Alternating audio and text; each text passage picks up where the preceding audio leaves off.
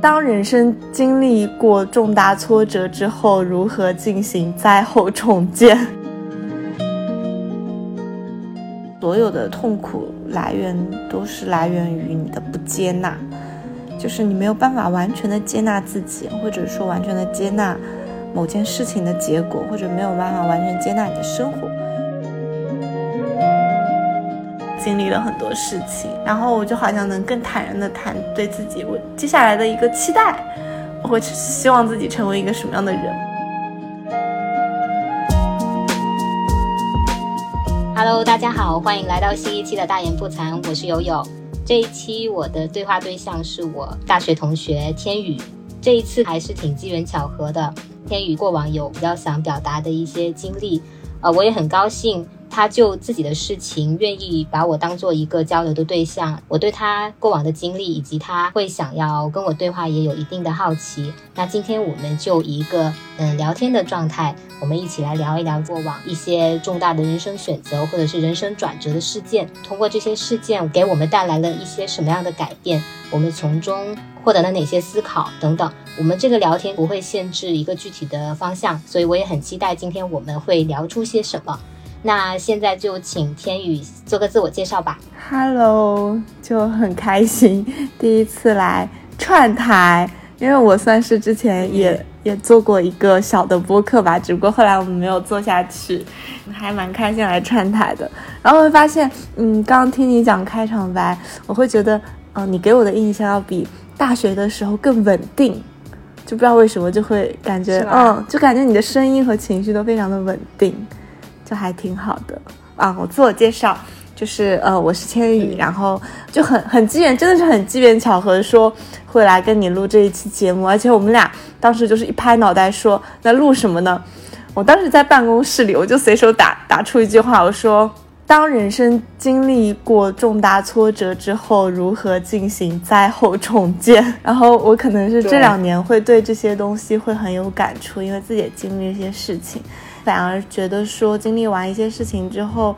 嗯，对于生活啊、人生方向啊，还有职业的探讨啊，都还蛮有东西可以聊的，都还挺喜欢跟大家交流一下这方面的想法，嗯，然后希望，嗯，我们这一次的聊天对谈不会变得很丧气，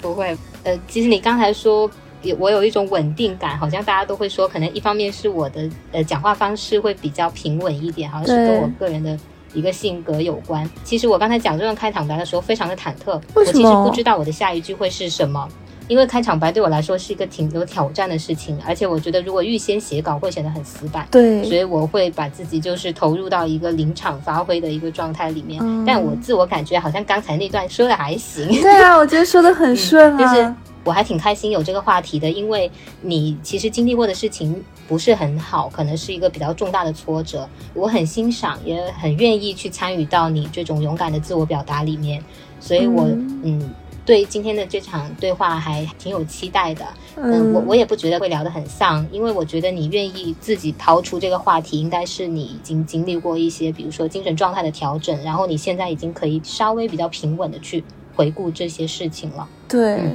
然后我也想顺便说一下，以前你在大学的时候给我的印象哈，因为你是在我们是同一个社团的，呃，校园广播电台。对。那我是节目编辑嘛，然后你是广播剧的，你们应该算是也是编剧的一种是吗？对。广播剧。对，我是当时广播剧也负责，然后我也负责电台的节目。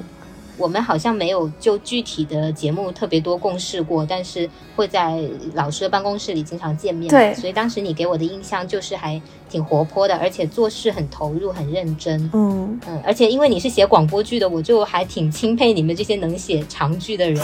啊。我我也去听过你们写的那些剧，我觉得。那里面有好多内容啊！哦，我现在觉得我做很多事情，就大家谈论到对我的印象，大家都会觉得我是个做事情很有热情，然后感觉有时候做事情跟打了鸡血一样，然后会很投入的一个人。我发现很多人对我都是这个评价，就会很用力的去做一件事情。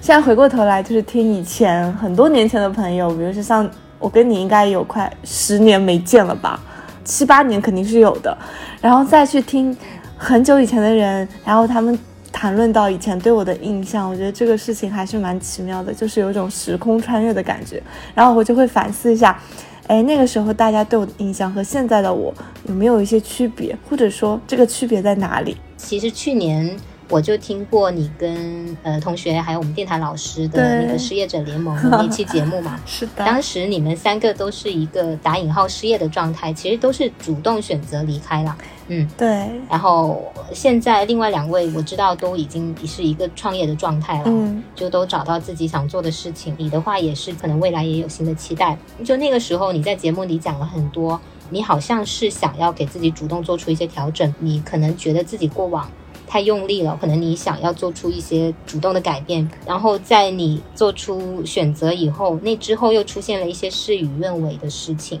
对，嗯，现在想起来就是一个突然改变了人生的走向的一个事情吧。所以现在就想听你来聊一聊当时经历的事情。OK 啊，就是，呃，我是一六年毕业嘛，本科毕业，毕业完之后我就是在。可能是大家眼中的大公司、好公司工作吧，互联网的大厂工作。然后我的两份工作都还挺好的，就是在外人眼里就是很光鲜亮丽的工作。嗯，然后我自己一直对自己的职业规划也很清楚，我要做什么，我想要什么，我需要在几年之内达到我的目标和目的，应该怎么样走，有 A 方案、B 方案、C 方案等等。我是一个在这方面规划非常清楚的人。然后呢？在一九年的时候，我就裸辞了。我我辞掉了大家眼中就都觉得很好的工作，然后我当时就决定我要出国念书，我要去美国念研究生，去念一个商业分析的研究生。然后我就当时在家备考了一年，因为我其实英语成绩很烂，我大学就只考过四级，然后六级都没有勇气去考。然后嗯，就是真的就跟傻瓜英语一样，英英语都不太会讲。然后我就我就从头开始学英文。我记得我当时报了一个班，然后其他的那些都是什么浙大的学生啊之类的，大家英文都讲的可溜了。我第一次上英英文的听力课，我大概只能听懂百分之二十，都是巨简单的单词。然后我就以一个这样的状态，我去考托福。我第一次托福只有六十几分，在这备考的一年里，我托福考了五次。像我第一次作文只考了十六分，到最后第五次的时候，我作文考了二十七分，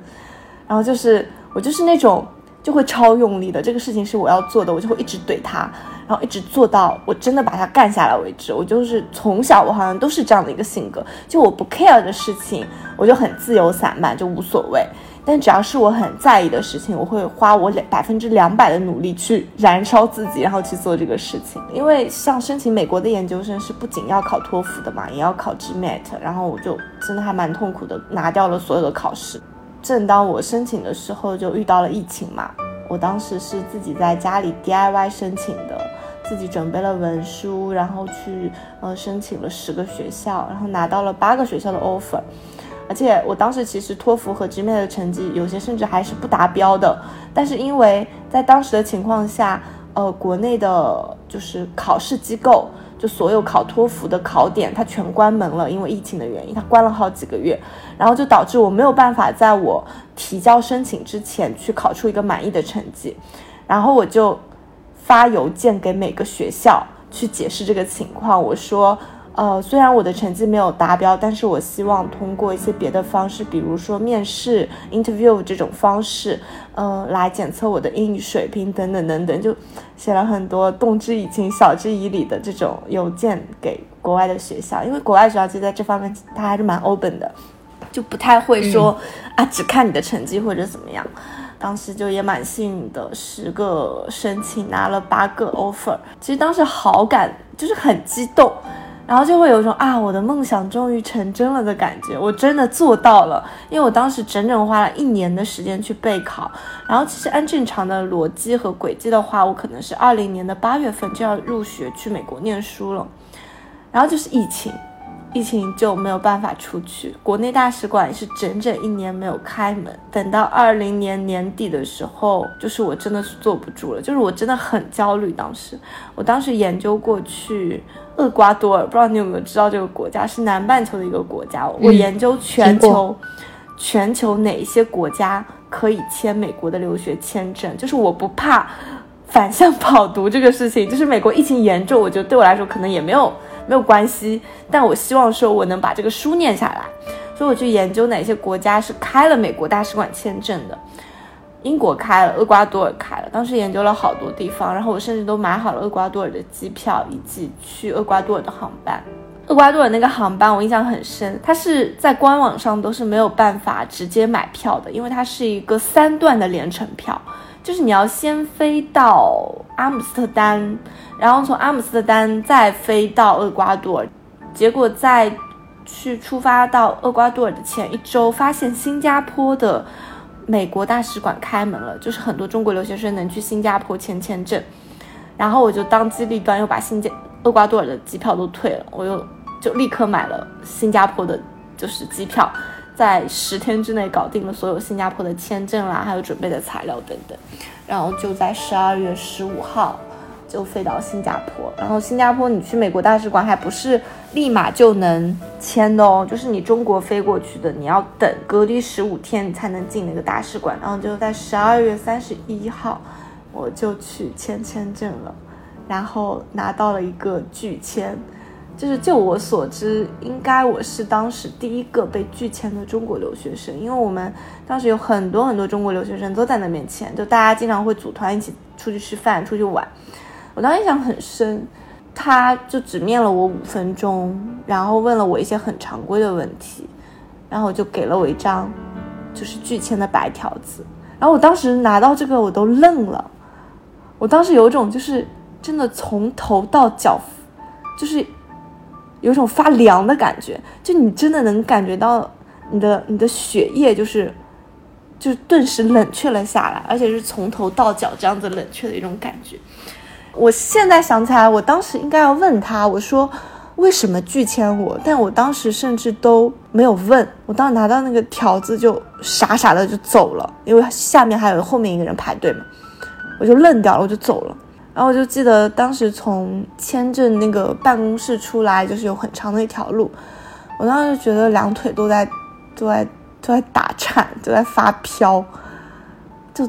啊就被拒签了，因为可能。大家不知道一个情况，就是你拿过一次拒签之后，你就之后就很难拿拿这个签证了。就接下来大家就就是，嗯，大使馆就是会一直拒签你。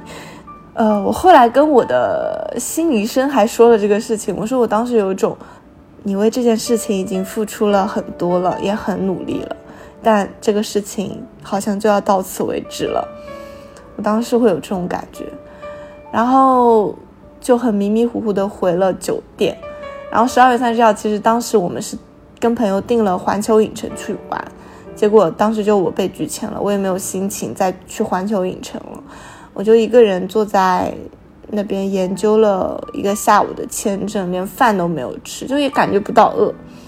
就人很一种极度悲伤的状态吧，然后就一直在那边研究签证，研究回国的路线，然后再研究我要不要。再去签，但其实我当时是没有勇气再去签一次了。反而是我爸妈当时鼓励我说：“你既然来都来了，你都已经跑到别的国家，第三个国家，你去签这个签证，经历那么多难的事情，你就把这个努力就做到极致吧。”说你再去签一次。当时我妈这样鼓励我，然后我当时就泪崩了，你知道吗？我爸也这么鼓励我。我爸是我选择留学这条路。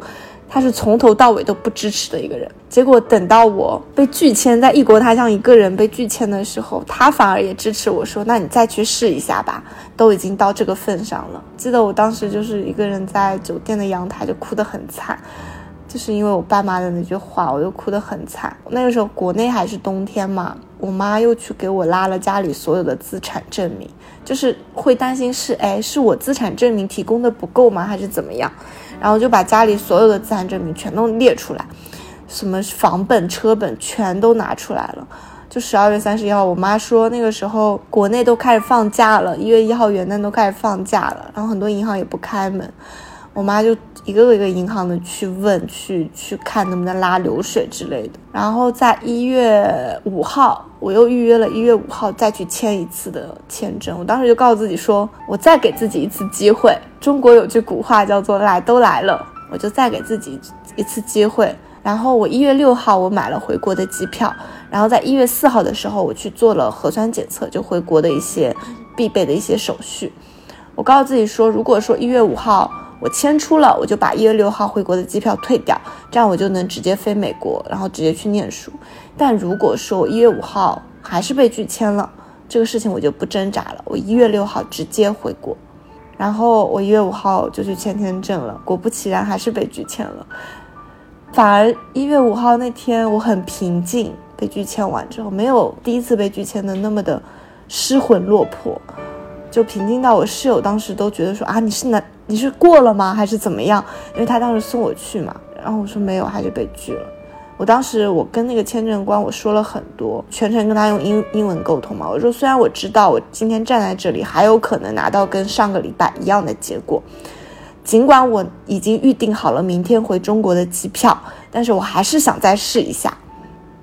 我觉得这个事情就是我要尽我百分之百的努力，所以这就是我今天为什么还是站在这里的原因。然后那个签证官其实也挺尊重我的，我觉得他其实应该觉得我还挺可怜的。然后那是一个四十几岁的男士，然后还甚至有点秃顶。他说他 totally 理解我，但是。因为我是中国人，他不知道我在国内的情况，他无法去考考察我和我祖国的状态，所以说他说他没有办法给我这个签证，然后我就说 OK，我理解，然后就走了。这就是我嗯签证的所有经历。我经常会跟我朋友说，我觉得人的大脑好像是会有一种保护机制的，就是你在经历过一些极度悲伤的事情和极度。就是打击你的事情，我我很多细节其实现在已经完全回忆不起来了，但我其实一直以来从小是一个记忆力以及记细节能力非常非常强的一个人，但我在新加坡那段记忆，我其实甚至是很模糊的，到现在想起来其实是有点模糊的，而且很很神奇的就是，我去新加坡之前把我的手机给摔坏了，然后呢，我那个手机的镜头被摔坏了，我是一个平时很爱拍照片啊、记录啊这种人。但我的手机被摔坏了之后，导致我在新加坡的照片一张都没有拍，一张都没有留下来。后来回过头想想啊，好像这是老天在保护我的一种方式，就是告诉我不要再去想这些事情了，你不要再去想起让你会觉得不舒服，或者说会觉得有点痛苦的回忆，不要再去想了。一月六号就回国，回国在厦门隔离了。隔离完以后，其实我当时那个时候是正好国内隔离最严最严的时候，就我在厦门隔离了十五天，我回家还隔离了十五天，就我整整一个月都是没有办法外出的一个状态，再加上我当时。签证这个事情，就其实不是像别的留学生，就是欢欢喜喜的回家过年。我当时是经历了人生重大的巨创之后回国的，而且在反正在隔离期间，然后我，嗯，我当时男朋友跟我还提了分手，就反正就是经历了非常非常多人生的一些就是重大转变和挫折吧。所所以，我现在在想，我不知道我有没有资格说。当你经历了人生的重大挫折，我不知道我现在这个我这个情况算不算重大挫折，但在我自己的纵向维度，这个事情应该是目前我人生为止经历过最重大的一个挫折吧。就是真的是，呃，我付出了很多的努力，但是得到了一个求而不得的结果。嗯，就是我在听这一整段的时候。我有时候会听到你的声音有点颤抖，我我甚至有点担心，就是你在讲这个的时候会不会会感到不舒服？嗯，所以我一直都是静静的先听你讲完。呃，嗯，可能可能就像你刚才说的，有时候会自动启用一些保护机制吧。我我会觉得你比我想的要坚强，就是这个事情里面哈，你说你不知道有没有资格把它说成。重大的挫折，但是其实，在个人的人生经历里面，这确实是重大的，因为你，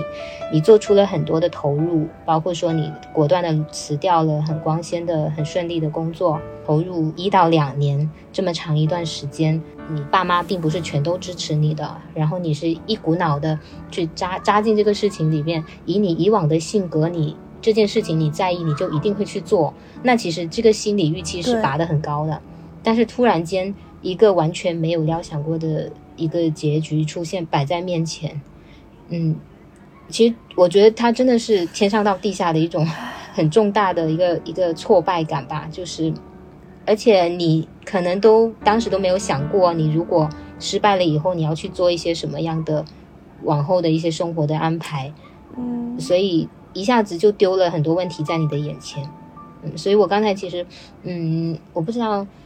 怎么去描述我听你这段的经历的感受。可能在那个时候，就是突然间也改变了你吧。当一个事情不是自己的努力就能够去左右的时候，你之后是怎么去调整和接受这个事情？呃，我不知道有没有想讲清楚。我懂你意思，就是我妈妈经常会跟我讲一句话，就是这些事情。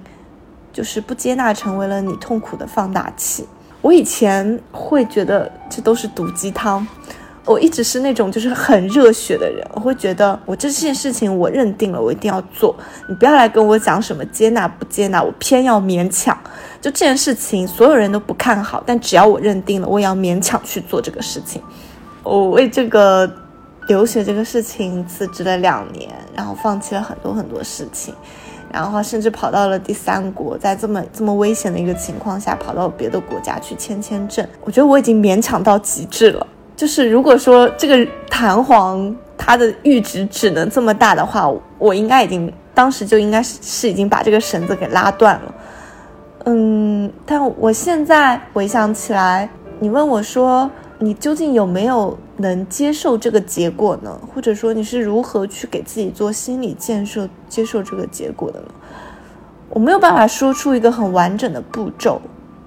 我只能好像回忆起，就是 step one 和 step two 这两个阶段当中的这个 gap，我没有办法描述，但是我只能描述说，我之前从一个没有办法接受这个事情，包括我在隔离的时候情绪都很崩溃。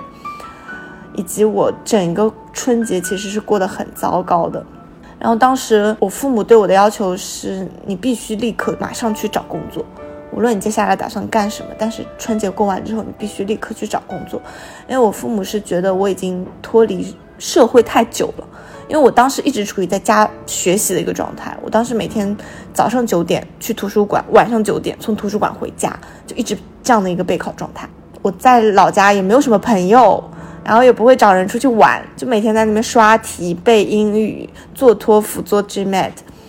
然后我父母是会觉得说我已经和社会工作，然后跟人际交往脱离太久了，这样子是不对的，就逼迫我出去找工作。然后我也出去找了，可能是因为大厂的履历还挺挺给力的，我后来就在元宵都没过出，就正月十五都没过出的时候，我就在杭州拿了两个。在某些领域非常独角兽的两家公司的 offer，然后薪资也不算差。我当时就会觉得，天哪，好像这个事情是老天冥冥之中给我写好了这个剧情。我就在杭州找了一个礼拜的工作，然后就找到了，然后好像就顺理成章的就必须要来杭州工作了。但我其实当时是我的内心是没有做好任何重返职场的这种心理准备。说实话，我没有做好。所以刚来杭州的这一个月的时候，我内心其实当时经常处于很崩溃的状态。就是我每天早上起来，我就会觉得，啊，我怎么要去上班了？我不应该去念书吗？我不应该坐在课堂里吗？我不应该去学一些我很想要学的东西吗？倒不是说这份工作不喜欢，只是早上起来的时候，你会有这种生活的恍惚感。然后其实当时真的就是。我我不想接受这些事情，我不想接受，就是我不想生活这样子失控，就我没有办法掌控它。其实本来是一个之前的很多轨迹都是在你自己的掌控之内，你也很投入在其中，然后现在变成了好像。不是在自己计划内的事情，又突然涌到自己的面前，要你去去投入一个新的身份或者是新的状态，其实是完全没有准备好的，可能就是全身心会抗拒吧。是的，而且我记得我当时就我现在公司老板，他面试我的时候，他有问我一个问题，他说：“你对于你未来的职业规划是什么？你五年要做到什么样的成绩或者什么样的职位？”如果这个问题换做三年前的我去回答，我能回答的超级漂亮。我一直都是一个很有规划的人，我的三年规划 （long term goals） 就是什么东西我规划的都特别好。但是当时他问我这个问题的时候，我本能的在抗拒这个问题，因为我当时就会觉得这个这种问题是毫无意义的。我会觉得我没有办法去抵抗那些不可抗力的因素。我这么有规划的一个人，结果都遇到了这样的事情，我觉得我最有发言权。去指证说这个问问题毫无意义。但我当时面试，我又不能这么说。然后其实当时就这个问题回答的很支支吾吾，导致我当时老板其实对我稍微有一点点疑虑，他觉得我对于我的职业规划想的不是很清楚。但我其实现在也是觉得说就没有必要想的那么清楚。就一你想的过于清楚不一定有用。二人生很多时候反而就是我现在学会了撞到什么做什么，就老天给你安排了什么，你就顺水推舟推舟的去做吧。就反而你很勉强的一定要做一个事情，我在想是不是就不太好？你你是更顺其自然的去接受上天抛给你做什么的一些事情，你自己有个大规划就好了。比如说你的职业规划大的方向，那我觉得这个肯定要有。但你说具体三年五年要做的一个什么样的位置，甚至十年的发展，我以后的长期的职业规划是什么样的？你连下一秒会发生什么你都不知道。疫情的二零二零年太魔幻了，它改变了好多人的生活，包括还有今年，就是像郑州的这个大，就是下的大雨，然后洪灾，等等等等的很多事情，我都觉得太魔幻了。我们我们不可控的、不能掌控的事情太多了，就不要去掌控自己十年以后、二十年以后的生活了吧。就你能掌控好你下个礼拜的事情都已经不错了，然后就当时其实会有一种这种抗拒心理，就觉得你越想问我这种对以后未来的职业规划，我就越不想答，就我觉得很莫名其妙。就是我现在想想自己有点莫名其妙，为什么要抗拒这种事情？我觉得完全理解啊。对。这种问题其实是那种看上去很美的，它是先带入了一个比较平稳的一个人生人生经历的一个状态。其实他他没有去考虑到很多人的复杂性、经历的不可预见性。是我是一直以来都没有规划的一个人，所以我其实我很很理解你刚才说的这种。哦，原来啊，你是一个没有什么规划的人是吗？我可能连明年会是怎么样我都不会去想。那你不会焦虑吗？我。我会焦虑啊，但是我焦虑完以后，我又没有具体的事情，可能就是因为我没有在某个领域特别有热情吧，所以我没有什么事业心，就是我说不清我自己想做什么，所以我一直都比较就是随缘。嗯啊，天啊，我我还挺羡慕这种状态的，因为我觉得我以前很喜欢做规划，很大一部分原因就是我很容易焦虑。我不做规划，我就会焦虑；我不去执行我这个规划里的每一个步骤，我也会焦虑。然后后来自己深挖一下，这个所有的逻辑来源于自己内心深处的很不安全感。就你对你的现在的生活是没有安全感的，所以你会想要去做规划。你希望有一个切实可靠、可见的一个目标来提供给你足够的动力和和热情。去推着你往前走，但我现在反而很佩服那些就是不做规划的人。我就觉得，这种都是需要内心很稳定，然后情绪稳定、很有安全感的人，他才能强大到说我不 care，说我下礼拜就是干什么，明年干什么，十年以后在哪，二十年以后做啥。就我觉得一定要内心很强大的人，才会有这么随和和随遇而安的心态吧。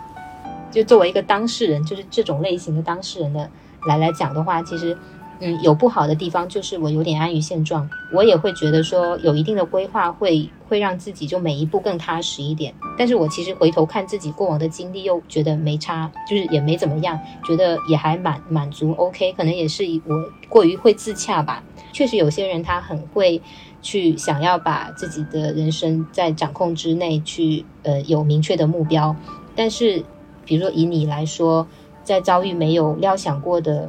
事情以后，打击反而会很大。会啊，我现在跟之前自己非常不一样。我就觉得，当我的情绪、很多精神状态调整好之后，我反而会有一种，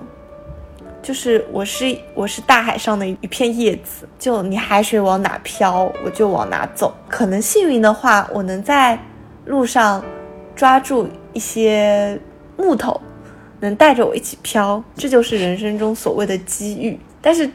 木头这个事情呢，就不要强求，我也不强求，机遇一定要有。我就告诉自己先飘着吧，先没有关系，我先看看明天的天气好不好，明天海上会不会出现大风大浪，会不会把我这一片小小的叶子给打翻。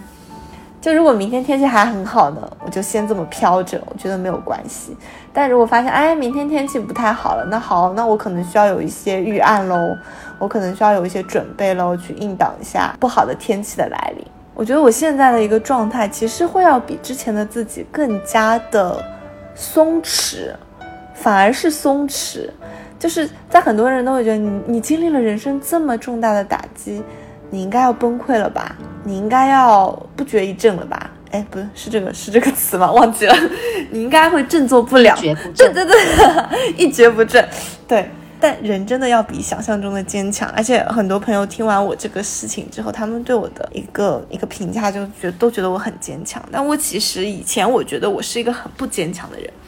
我我从小的性格都是有一点点娇滴滴的。很多事情、表情啊、情绪啊，都喜欢挂脸上，不开心也喜欢说出来，觉得自己想要更好的东西，我就会很努力，不是人家像人家那种偷偷的努力啊，我就是光明正大、坦坦荡荡的告诉你，我很努力，就是我我真的会很用力的去抓住所有的机会和机遇，但反而现在我会我会经常告诉自己说啊，松弛一点吧，就是你说现在工作不焦虑吗？就焦虑的事情还是会有，但。我经常会告诉自己说，那这件事情带来的最差的结果是什么样的？那最差的结果是这样，你能接受吗？当我经历完说我能 gap 两年，然后经历完这么多乱七八糟的事情，我好像还能这样挺过来，我就会觉得好像也没有什么不能接受的，那就这样呗。然后就会说，那好，那既然能接受，那这个事情就就先做着吧，按照你的想法做吧。你不要看这个山峰，你要的目标是怎么样的？你什么什么时候能达到它？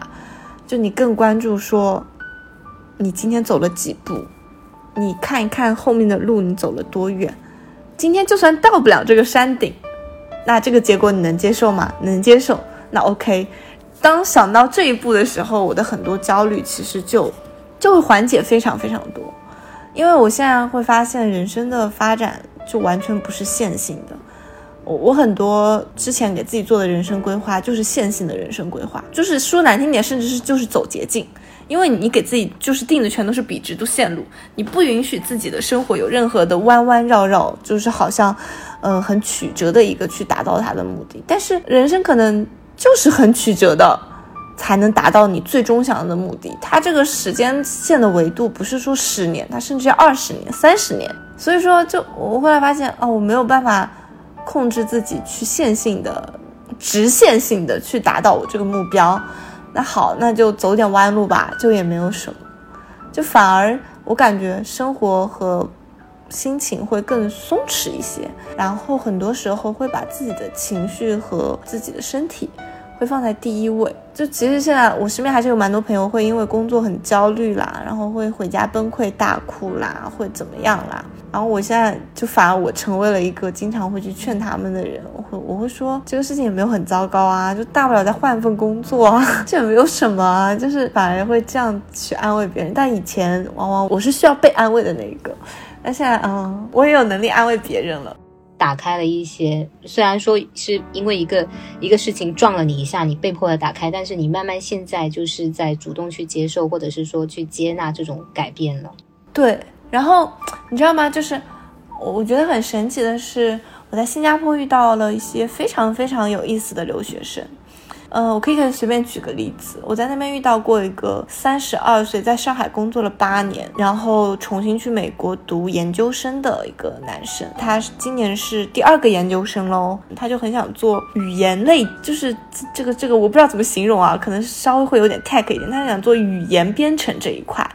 就是希望说把所有人类的语言能够用编程化的。形式表达出来，我不知道这么表达对不对，但反正就是听起来还蛮有意思的一个东西，就是很艺术跟科技相对来说结合一点的。然后还认识了一个三十八岁，在上海有自己的公司，有老婆有孩子，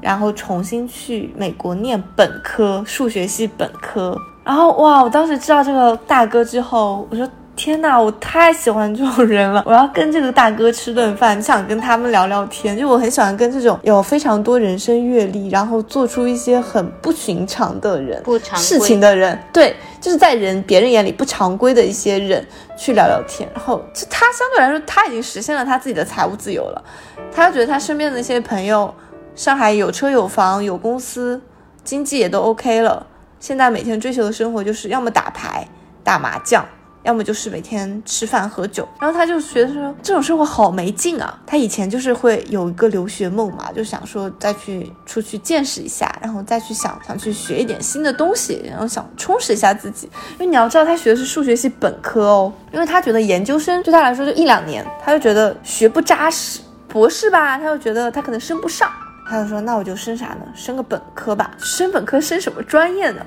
然后他说什么艺术类，他说他觉得他不行，商科吧，他就自己是这块的，他就再去学一下也没什么意思。然后他就觉得那就学数学吧，学这种就是有人类最基本的逻逻辑的这种学科，基础学科在里面，他就会觉得很有意思。他当时一个人也是跑到新加坡去签签证，都还年轻嘛。然后我们都是那种啊，就是新加坡去会去探店啦，吃一些很好玩的馆子啦什么的。他就是。所有什么新加坡菜、外国菜，他都吃不惯，他就是跑到人家馆子里，就是跟老板讲说我要吃中国菜，然后我告诉你这个中国菜怎么炒，这个回锅肉我告诉你应该怎么炒。他说他就差点说这个这个勺他他自己来掌勺，这个老大哥就很有意思，然后他英语也不太好，但新加坡又是一个大部分说英语的地方，但他也还挺有勇气的，然后我觉得就是真的还遇到了蛮多很有意思的人。然后我当时还有在新加坡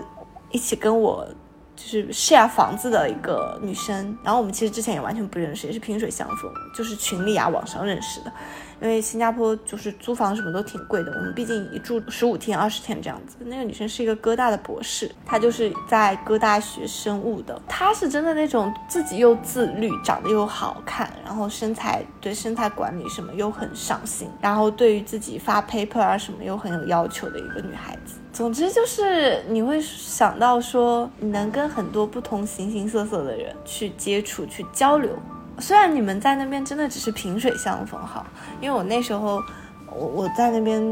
被拒签，然后我也送走了很多人，因为他们签完了以后就直接飞美国了，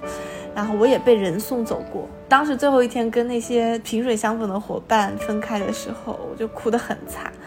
因为我知道不一定以后再有机会相见了。甚至我觉得还有一个让我觉得很难过的一个原因是，我觉得大家以后的人生可能就是完全不一样的方向了。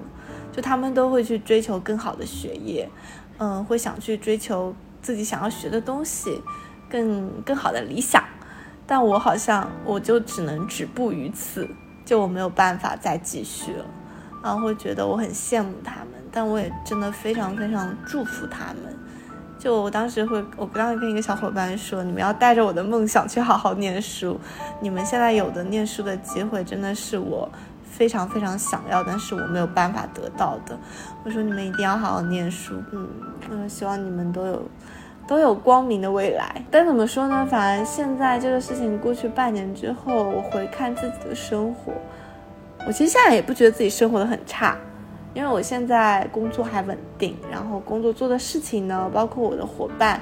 包括我的同事，我觉得都还挺好的。就是我对于生活的预期现在其实不高了，我没有以前那么大的野心，说，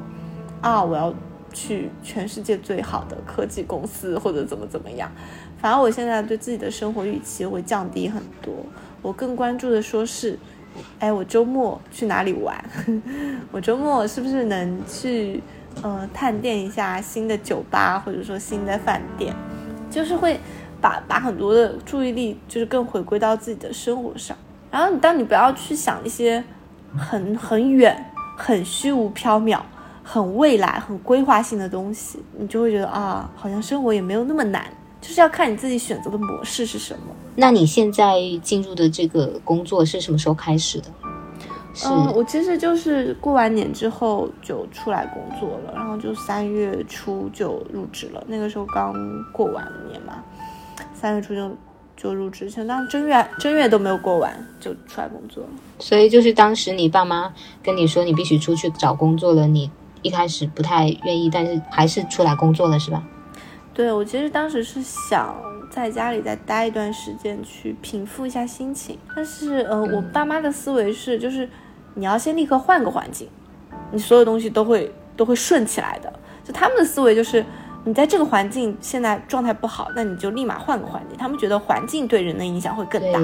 但但我我没有办法说这个事情是错的。那当时对我来说，其实我经历过一阵非常难熬的一个痛苦的一个很挣扎的一个时期吧。但最后怎么说呢？就也顺下来了。但我觉得各方面的帮助都有吧，包括父母对自己的帮助，以及嗯现在这份工作给我的认可以及成就感，其实还是挺多的。因为当时我我我对于我的人生处于一个价值感非常非常低的一个状态。我当时甚至有在接受心理咨询，因为我觉得当时自己的状态非常非常差。医生就说，你现在对于你生活的成就感毫无价值感可言，因为我自己努力了很多事情，然后没有办法达到，然后没有办法达到，你难免就会怀疑是，是我的选择做错了吗？是我不应该走这条路吗？是我不够努力或者怎么样吗？就会有很多自我怀疑。但很多事情就是跟你没有关系嘛，就是老天的问题嘛。就是上天给你安排好了这条路，你也没有办法嘛。所以说当时对自己会有很多向内怀疑的事情，但我觉得这些状态也是慢慢慢慢去进行一个调整。我刚刚在听的时候，听到你说你回来以后在经历那么大的挫折和自我否定的状态，你爸妈马上就催你去找工作。我一当时听的时候，我其实不太舒服，我会感觉说，嗯，他们有点简单粗暴。但是现在听到这里的话，我会觉得他们某种程度上可能是对的。你当时需要迅速的切换某个状态，即便你当时可能还是沉浸在那个事情里面，其他事情你会你会无法投入，或者是说你不认可他们的价值，嗯，没有准备好。但是不不是太多事情都能由自己来去掌握那个节奏的，嗯。然后现在你可能稍微调整好了一些，所以可以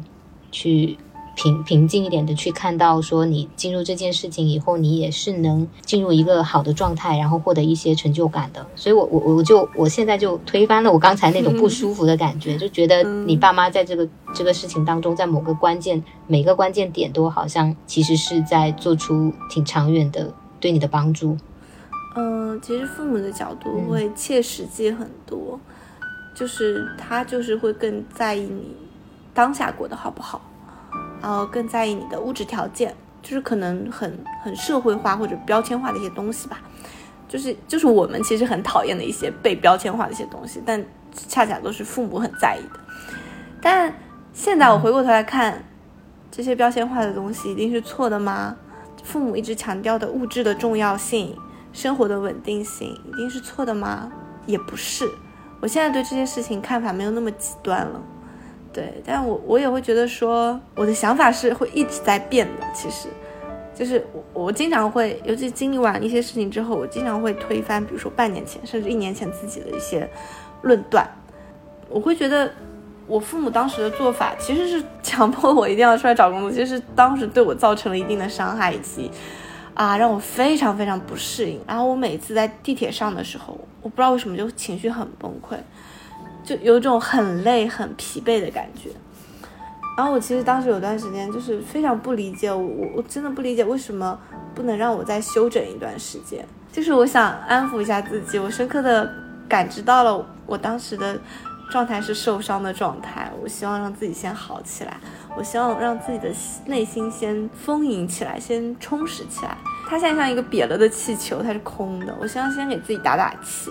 然后再以一个更加饱满的精神状态回去见人，我会觉得这样子更好。但怎么说呢？可能如果说再晚一两个月出来，我也没有办法说一定有那么好的机会，像现在这样的工作机会。所以就很多时候就怎么说呢？就冥冥之中自有定数吧。就现在真的会觉得老祖宗诚不欺我，就是很多事情真的会有定数的。嗯，我我我其实听你讲的时候，我有很多想说的，但是我每次问出来的问题都很傻，我自己对我的 提问很不满意。没有啊，就是呃，对我我现在尝试说一下我的感受哈，就是你，我感觉嗯，有些事情在经历过以后，我们为了让自己好受，或者是说在接下来更稳定的去去走更安全，我们可能会收回来一些，或者是说把我们的接纳值扩大一些，嗯，或者是诉诸于玄学。嗯，就我我觉得这这是很多人的一种必然。比如说你刚才觉得说会不会是老天冥冥之中，嗯，有时候说起来好像挺无奈的，但是又是这些东西在支撑我们去接纳这个事情，然后去做往后的一些选择。我们以往只是很单纯的读书，然后去找工作，很多事情，也许只要我们努力，或者只要足够上心，它是可以去实现的。嗯，但是会不会往后出现越来越多的事情是没有办法都事事顺着我们的意思？嗯我们就是不得不去在一个还没准备好的很糟糕的状态下去应对一些事情。只是说这个时刻提前到来了，比如说在你还没到三十岁的时候，就先让你做出一些改变，它可能会对你以后更好一些。我非常理解你，如果是我的话，我也会希望以就是我自己来掌控这个节奏。我等到稍微休息的坦然一点了，我再自己主动去找工作，而不是说被迫马上就必须出去。嗯，但是就是在一个很不舒服的情况下，你去包容一些被迫的，或者是是去找工作的这个过程，以后可能会越来越多。所以是不是在提前让我们经历这些考验？就是以后可能不是很多事情都能顺着我们的意思，在我们的掌控之内一步步再去。他可能呃，在我们成家立业以后，嗯，上有老下有小的时候，会有很多事情是我们不得不在一个就很不顺心的状态下去应对的。所以，提前去经历这个，可能会对我们以后更好。嗯所以这个是我我我我试图用乐观的心态去去说你这段事情经历过以后你的一些改变。嗯，我觉得你说的我不知道我有没有表达清楚。嗯嗯，我其实觉得你说的还挺对的。怎么说呢？你说很多时候我们其实不需要做好完全的准备，再进入一个状态或者进入一个新的事情。我觉得这这点其实我的认同。但如果说现在让我再重新选择，呃，我还是会选择说，我先让自己的状态变好，再去找工作。我还是会这样子选哦。但是现在的我也会告诉自己，但就算如果当时的情况不允许你做好十足的准备，你被赶鸭子上架，你被推着往前走，也不要害怕，也没有什么，也没有关系。就很多时候，就是我现在会处于一种，我会有一个自己想要的方向，或者说是理想化的一个模式去做。但如果说今天这个理想化的模式没有办法实现，那也 OK 啊，就不要说，嗯、今天没有办法按照你的心意去做喽，你就完全情绪崩溃，或者说是完全没有办法。就你要时刻做好一个这个事情就没有办法按照你的想法来的这样的一个心理准备，去面对所有事情，可能就会好很多。就是会，，就是是对，然后就时刻告诉自己说，那事情来的时候也不要害怕嘛，也没有关系，就都会有解决方法的。没有解决方法的事情，它也会过去的。对对，通过一个挫折或很不舒服的事情，让你提前习得了这种能力，是的，这种可能是以往缺缺少的，包括说如果没有习得这种能力，在以后的人生不知道会发生什么事情的时候，我们还是会迎来崩溃的时刻。往好的方面想的话，就是提前有了这种心理建设以后，好像更能去坦然的接受不同的人生走向了。会让我联想到，我不知道你有没有看那个去年上映的《心灵奇旅》还是什么的那个电影里面啊，，我知道 So，嗯，我我一直想看对，那部电影。对，当时里面有一幕就是有一些人他进入了一个很执念的一个状态的时候，他看不到更多的事情，嗯，是的，然后他会一直念着这个事情，一直念着这这个事情，好像这个事情没有完成，天就塌了一样。对，但是其实当那些事情全部消散以后，你会发现好像生活也也还是过得去，你还是可以看到更多的风景嘛。是的，所以你你当时，包括说我去年听你们上节目的时候，那个时候还是十一月份，那个时候你还没有还没有经历接下来这个没有料想过的挫折，是当时你还是一个嗯马上准备要去弄签证，已经接到 offer 的一个充满期待的一个状态。是，当然，当时你的描述里面，你在你在那一年的备考当中，其实你也是一个非常封闭的状态。对我就是你时候已经蛮焦虑了，故意的，对你很焦虑，你故意不想去跟人际产生更多的关联，你不不想不想太多人来关心你，就是你当时那个状态就有点像进入了那种呃无望之境里面，就很执念，所以在那种情况下，嗯，你哪怕是当时成功了，那以后在遇到什么事情的时候，你还是会就会被击败。那种状态下得到的成功，可能那样那样状态下的你并不足够坚强。是的，所以可能我们现在马后炮的来回过头去看你的经历这段事情以后的心理建设，真的就是提前让你习得一些去嗯面对人生变换的一个能力吧。就是我当时会觉得，呃，为什么很多不好的事情？会发生在我身上，其实就会很无解。我觉得我是一个很善良，然后又很真诚的一个人。我会用很真诚的态度去对待我身边所有的人和所有的朋友。我一直相信说，努力了要有回报。我一直很信奉这句话，努力要有回报。直到发生这些事情之后，就是老天生动的给我上了一课，努力是不一定会有回报的哦。然后你就会发现很多事情，你就会更坦然了吧，就会觉得，嗯，OK 啊，那那就走一步看一步吧，就是这个事情没有办法勉强也没有关系，就好像人会更平和一点。这个是我之前完全不会有的状态，我我之前就是整个人就是人就是靠 passion，就是靠热情去生存的，然后，嗯。像我之前考传媒，也是因为我自己很想做广播，然后很想去电台工作，然后去考传媒。当时也是，老师也不同意，家长也不同意，因为我当时成绩还可以，就大家觉得说你为什么要去当一个艺术生，而且你也没有上过什么培训班，他们都是要艺考的，他们都是要培训班的。我说我不管，我就自己就是背了几页纸的那个什么文化常识，这种乱七八糟就去考了，然后就考过了。然后我现在回过头来想想，是因为那个时候我太幸运了，这个事情就让我做成了。但可能像现在这种不幸运的状态，或者说更多充满变数的状态，它才是一个常态。像当时我那种我想做什么我就做成了什么的一个状态，它可能是一个特例，不能把它当做一种。生活的基准线去去要求他，那些都是我经历过比较幸运的事情，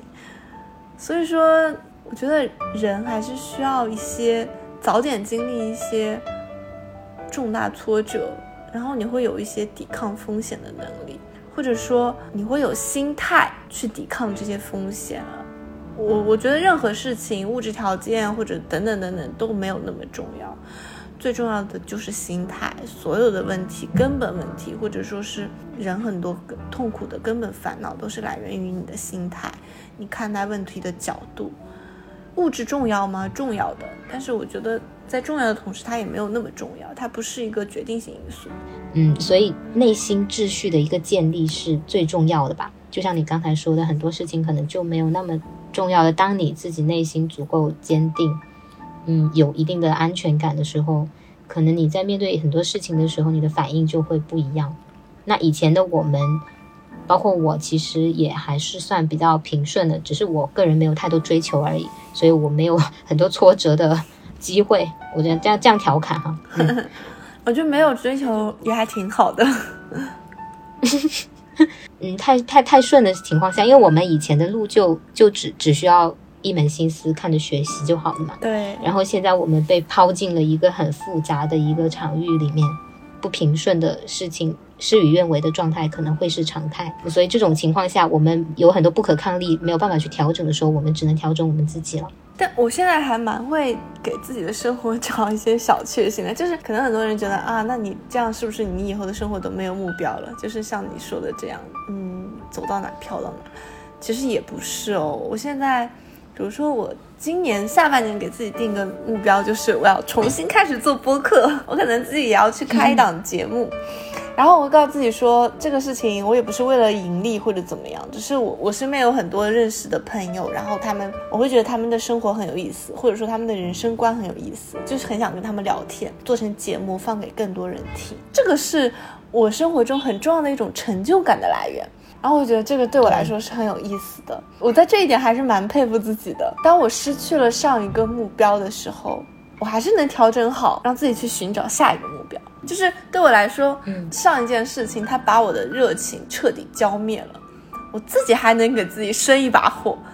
我再给自己注入把把自己的热情注入到下一件事情。当我发现自己拥有这个能力的时候，然后我觉得自己好强大，然后我就会有一种就是自我肯定的这种对你开始认可自己的价值了。对，因为我我我会真的觉得自己还是一个挺坚强的人，就是经历完这么多事情，还是能以一个相对乐观积极的状态去看待一些事情。对我我我也是这么觉得。嗯，求人得人吧，人生它不同阶段的目标或者说中心思想它是不一样的。可能二十五岁以前的我的中心思想就是我要成为更强、更好、更厉害的人，所以我所有东西我的要求都很高。我想跟全世界最优秀的那群人一起去工作看看。但现在二十五岁以后的我，我的中心思想是，我想安抚好自己，把自己的情绪放在第一位，在照顾好自己身心的基础上，我再去身体上啊、兴趣上啊去开花。过往做出过的努力和你经历过的事情，它也不会白费的，它已经成了你的一部分。然后现在回过头来看，或许是你当时那段，就是你去年底的这个经历，其实他想让你收获的不是具体的这个去留学的成功，而是经历这个事情以后，让你改变一部分的，就是过往比较用力和执念的那种性格，做好某些调整以后，你去迎来后面更开阔的人生吧。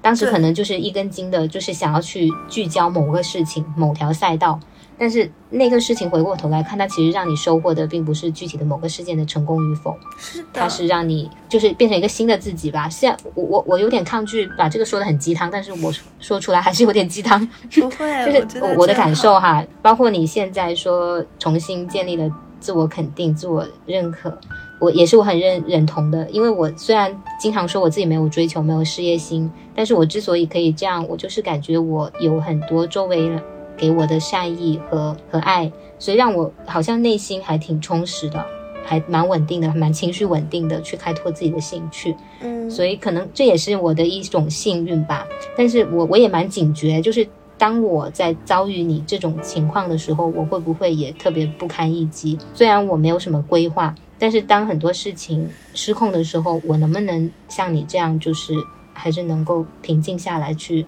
做我必须做的事情？我我还是打一个问号。我真的觉得你很坚强，嗯，而且现在能够有一个好的转变，而且有了新的期待，我也我也觉得挺高兴的。嗯，听你这么说，就我现在经常周末会给自己找一些兴趣爱好，像我最近喜欢上了看开放麦，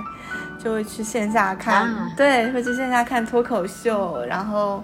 那那我其实很多事情都是自己一个人做，因为我现在单身嘛，然后其实杭州朋友并不多，但周一到周五可能会跟同事啊去吃吃饭、唱歌，就也还挺快乐。但周末的时候，有时候其实会一个人出去玩一玩、逛一逛、探探店啦，会比较多。我会觉得这种平静的生活，就是平静的情绪，还挺好的。但你问我说，我之后会在做什么吗？明年在做什么？明年这个时候我在干嘛？后年这个时候我在干嘛？我不知道。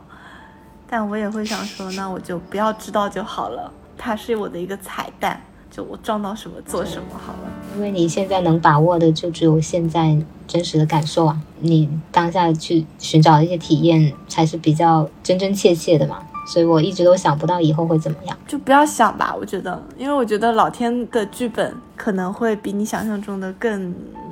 精彩或者曲折，但我觉得就是没有关系，就不要想了就好了。他给你什么剧本，你接着就好了。就唯一需要修炼的，就是在这之前，可能要把自己的内心修炼得更加强大和更加平静。嗯，回过头来看看，还是觉得很多的经历啊，还有事情啊，就还挺迷幻的，或者说梦幻，或者说魔幻。那你现在还会觉得说，你还会去想象说，如果当时成功的出去了以后会怎么样吗？我会啊，我其实之前会经常想，但我现在想的这种假设越来越少了，因为我会觉得这个假设对我来说没有意义，它没有办法对我明天的生活起到任何正向的帮助。我不如想想明天能不能早点下班，然后能不能下班以后回来干嘛？是去跑步呢，还是去上个私教课，或者说跟朋友打个电话，或者怎么样的？就会想一些很切实际、能真实的帮助到我当下生活的一些事情。我我我刚才问完也发现自己又问了一个傻问题，因为就我自己，如果有人如果有人来问我说想象另一种生活的话，就像我上上期节目就说 B 面人生，虽然嗯。会去会去，有时候偶尔会想，但其实你根本就描描述不出来那个时候会是怎么样的。你更加能把握的就只有当下，就只有你现在正在过的一个生活啊。呃，我不知道你有没有看、看过一个台剧叫《荼蘼》，杨丞琳啊，主演过看过，啊，我好喜欢那个台剧，那个台剧真的是我近几年看过最优秀的一部片子。它就是 A，就是 A 面的人生和 B 面的人生。A 面和 B 面，对，对，然后你就会发现，你选择哪一条路，它都有好的事情，也有不好的事情。坏的事情，对，人生这种事情没有很绝对的说好和坏来来评判的，大家都不是小朋友了，哪有好和坏的生活嘛？就是很多事情就是怎么说呢，站的角度不一样而已，所以也没有必要再去想说啊，我如果换了一个生活，我如果今天不是这样在生活的话，那我会变成什么样的一个人呢？我我觉得我还是我吧，我还挺喜欢现在的自己的。经历过很多事情，然后它也会融化在我的为人处事当中，就还挺好的。我觉得现在其实到你现在能坦然的说出这些，他已经其实一个比较向好的一个状态。嗯，在你过往就是这一一两年以来，嗯，你身边的人会带给你一些什么样的影响吗？或者在他们有没有在关键时刻就是帮你一把，或扶你一把，或者是推了你一把？嗯，其实比较少。但我自己有个很明显的变化，像我在我备考的时候，我是不愿意跟任何以前的朋友有接触的。就当别人问我说你最近在干嘛，我都觉得别人就他们问我这个话就是有点出言不逊，因为我会觉得你们明明知道我现在没有工作，在家备考过得很苦，为什么还要问我？就会觉得就是就是我很抵触这样的问。但反而现在哈，就是在我嗯没有办法出国成功之后，然后继续回来工作，那有些人也会问说，嗯、你现在在干嘛？你现在过得怎么样？我就会很坦然的说啊，出国啊，没出去啊。或者还有人经常问我说，哎，你不是要去念书吗？你怎么一直没有出去？然后我就会很大大方方的说，啊，我被拒签了，就不念了吧，就继续回来工作也没什么不好的。然后讲完以后就巴拉巴拉巴拉讲别的事情了。呃，然后我现在还挺喜欢自己这样的一个心态的，就是我不会觉得这个事情很羞耻了，也不会觉得这个事情是不可以谈的，反而我能够很大大方方的去回应别人所有对我这些问题的呃关心或者说是提问质疑，因为有也会有人说啊，那你那两年时间不是白费了，好可惜哦，那那你就不出去了吗？就之类之类，其实嗯、呃换个角度说，这些话听了会有一点伤感，但我现在也反而就觉得，anyway 没关系啊，就都 OK。我现在的生活，我觉得也还过得去，我觉得也没有什么好遮遮掩掩的。出国是我很努力的事情，我很坦荡，我很坦荡的去做了这个努力，也很坦荡的失败了。但所有的问题不在我，我觉得我我也没有在这个事情上做错任何事情。唯一可能要警示自己的一点就是，以后不要太用力了，让自己稍微松弛一点吧。就你那个时候备考的那个状态，有点像刺猬，是是你你会觉得外界的任何风吹草动都像冒犯一样，但是现在就是变柔软了。所以很多事情就是还是自己心理状态的问题吧。我觉得没有聊得很丧了，反而我觉得还挺真的吗？挺好的，哦就挺有能量的。嗯，我虽然很多话题我们聊到最后都是归向一个自洽的状态，可能有一些无奈的成分在里面吧。嗯但是我觉得总归是经历过，都还是会有成长的呀，就是能够去接纳更多事情了。是的，自己生活的状态还挺开心的，然后身边也有很多爱我的朋友，还有我的家人，我也不会心比天高再去想要很多东西，而且就我自己也会想说，哎呀，出国留学进提升自己这个事情，到任何年纪都能做。我如果有机会，我还是会去做。但我也不会再勉强了。我但看你的朋友圈，有时候就是在我知道你这些经历以后，我再去看呢，呃，会发现你就是慢慢稳定下来了，而且其实你你还是很有自己的诗意在里面，就是诗歌的诗哈，嗯，就是嗯，还是有一个很诗意的目光在看着自己的生活。我觉得你本人就很不错了，所以我我我觉得未来还会好很好的。嗯，我现在对于自己生活的座右铭是，我希望自己成为一个独立、勇敢、自由、浪漫的人。我觉得这个是我生活的一个就是主题中心词吧。是经历过这些事情以后吗？呃，我其实以前也是一个挺勇敢、浪漫的人，但我我觉得我现在说出这几个字会更有底气一点，因为真的经历了很多事情，然后我就好像能更坦然的谈对自己我接下来的一个期待。我会希望自己成为一个什么样的人，不是说自己去期待自己能做成什么样的事情，而是很宽泛意义上的，就是你希望成为一个什么样的人，我就会觉得说啊，我希望自己成为一个独立、勇敢、自由、浪漫的人。就这八个字特别好。嗯，其实我一直挺看重当时在大学的时候我们电台的同学的，嗯，我也就是有。不一样的情感在里面。对，虽然我们都没有太深的交集，但是就好像一直远远的还蛮关注的。但是电台的同学，我就是在心里有一个独特的存在，就一块地方，我还挺喜欢大家的。是的，理想的乌托邦。我记得当时会选对电台的同学都是挺有想法，然后很就是审美非常的独立的人。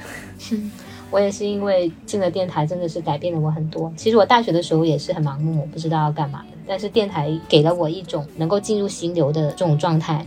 就会有一件事情，你会很想去投入它，然后也跟那跟你们在一起也很开心，就是嗯，很感谢那段经历。嗯，是的。但我现在想想，大学当中做过最有价值的事情，或者说最值得我纪念的事情，也是在电台的那段时光。嗯，今天也聊得挺充实的，今天就先到这里。好，好，谢谢，拜拜拜拜，拜拜。